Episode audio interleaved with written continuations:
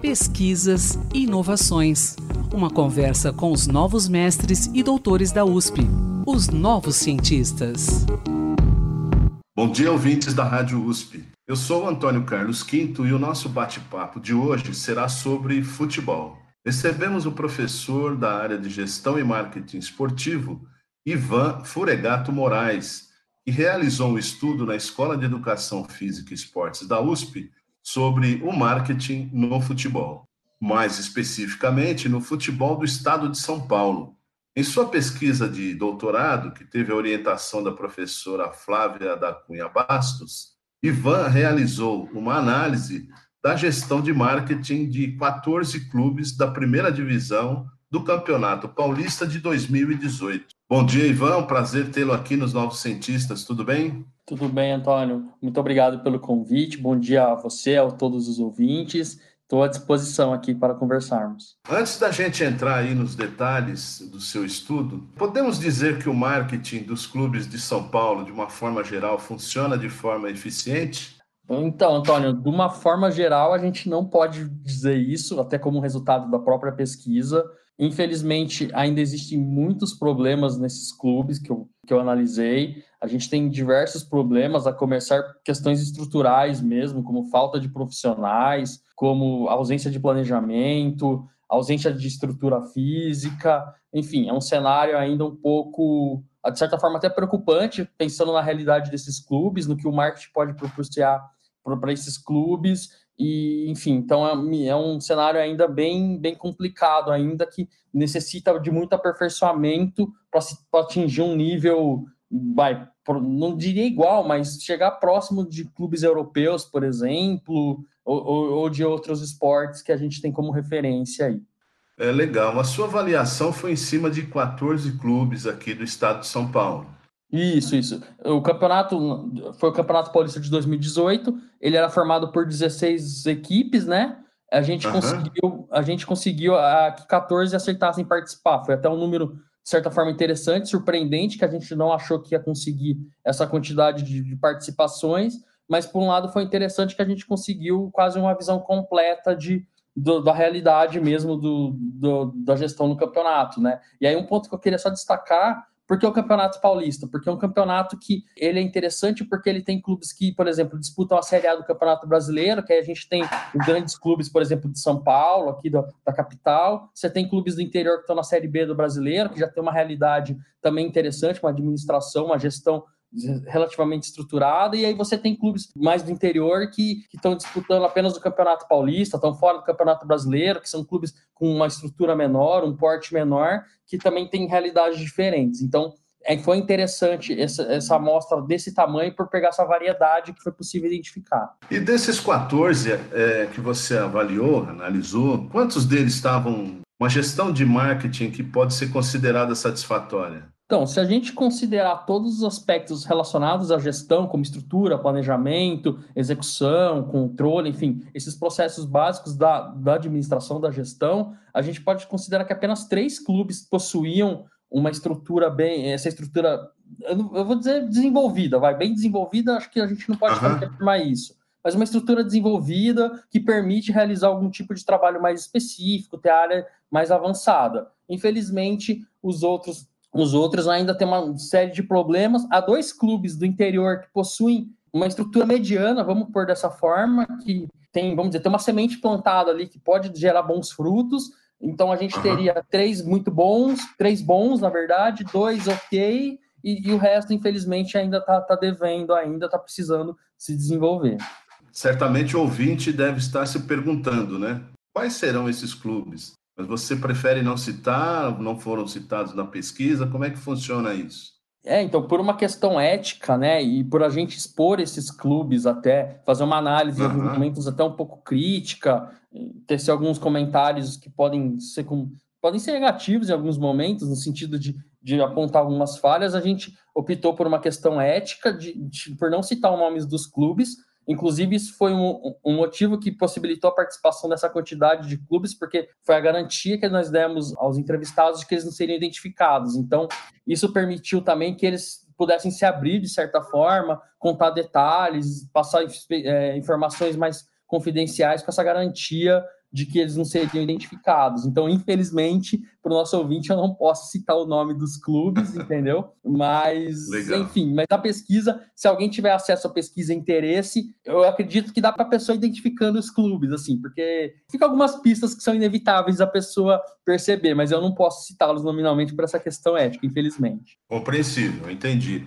E você cita também no seu estudo que existe uma estrutura exigida pela CBF, Confederação Brasileira de Futebol. Como é que é essa estrutura que é mínima exigida pela CBF na, em relação ao marketing?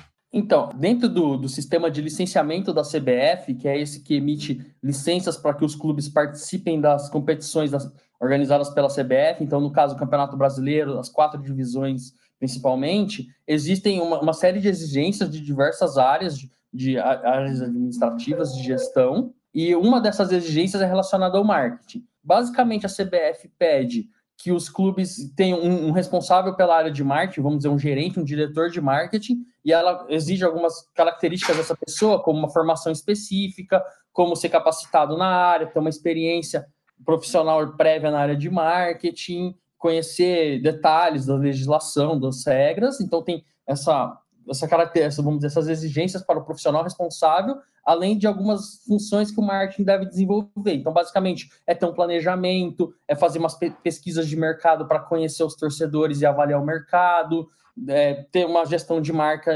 eficiente, planejar e coordenações de marketing, né, para atrair, fidelizar os torcedores, enfim. Então, uhum. ela, ela aponta algumas ações ali que deveriam ser realizadas por esses clubes. O ponto negativo que, de uma forma geral, esse, esse controle ainda não é totalmente realizado, entendeu? E ele só vale para as equipes que estão na primeira e na segunda divisão do, do Campeonato Brasileiro. Então, ele ainda existe a regra, ela não é, mas ela não é totalmente cobrada. Então, isso também muitos clubes menores, principalmente, alegaram. Olha, como a gente não joga Campeonato Brasileiro, a gente não, não segue essas regras porque elas não, não, não estão na nossa realidade, entendeu? Elas não, não nos impedem de disputar, por exemplo, o Campeonato Paulista. Então, é um ponto aí ainda meio complicado ainda a, a, efetivação realmente dessas regras, né? Correto. Agora, as equipes que estão mais organizadas aí, seus setores de marketing, isso se reflete no resultado lá no campo?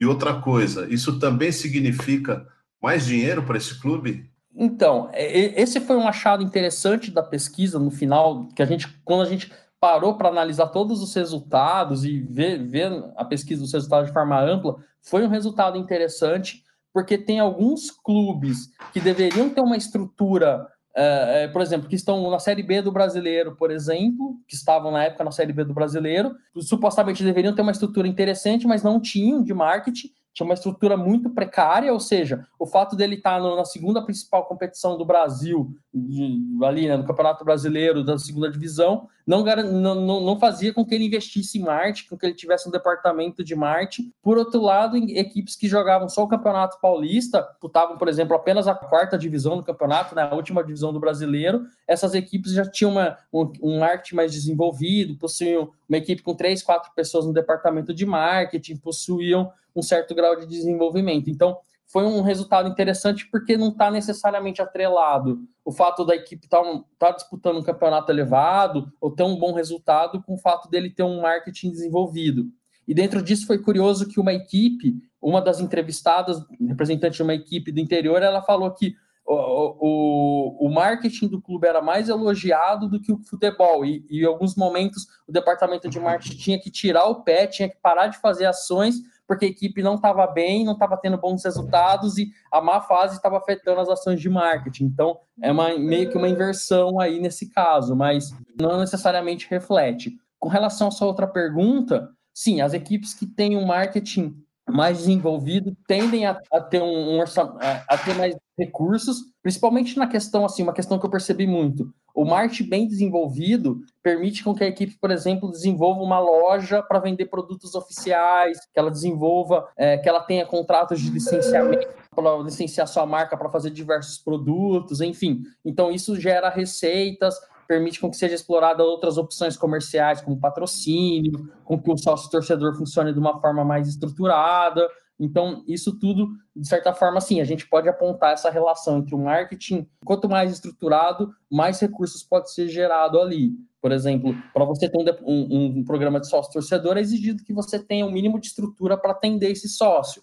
Alguns clubes têm o programa de sócio, mas não tem o atendimento. Então você começa a perceber que o torcedor não se sente interessado naquele programa porque ele sabe que ele não, aquilo não funciona direito, entendeu? Tá, Sim. certamente o torcedor é beneficiado, né? Porque você acabou de citar aí o programa de. Esses programas de sócio torcedor são ações de marketing também, e que o torcedor, de certa forma, é beneficiado. Sim, com certeza. Também um detalhe assim que chamou atenção. Se, o clube tem um departamento de marketing um pouco mais desenvolvido, ele começa a utilizar ferramentas mais avançadas de marketing. Então ele começa, por exemplo, usar o marketing de relacionamento, buscar gerar experiências para o consumidor, para o torcedor. Então isso vai tornando a, a, a, vamos dizer, o consumo do clube, a experiência com o clube mais positiva para o torcedor, mais rica, começa a ter outras opções, entendeu? Tanto de produto quanto de opções de relacionamento, que torna essa relação com o clube melhor, e aí, por fim, acaba por gerar mais recursos para o clube, né? Porque o torcedor está mais engajado, está mais próximo, ele acaba consumindo mais, né? Desde ir aos jogos até comprar produtos. Então, sim, é,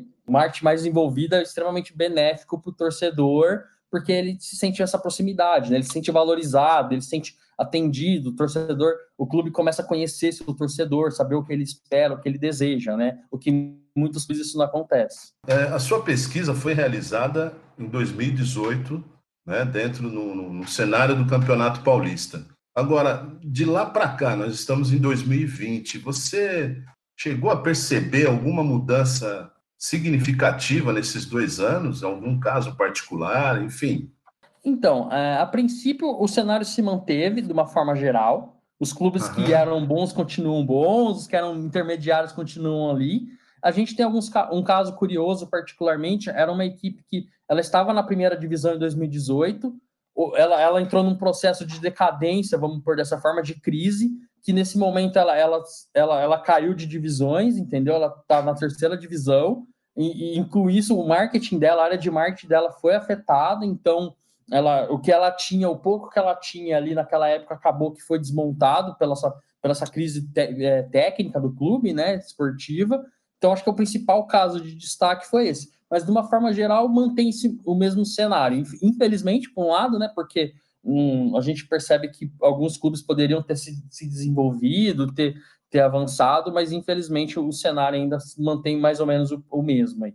Ok, Ivan, eu quero agradecer pela sua participação aqui nos Novos Cientistas. Parabéns pelo seu trabalho. Eu espero que realmente isso possa abrir portas, né, para que o nosso futebol atinja aí um nível de melhor organização, pelo menos, né?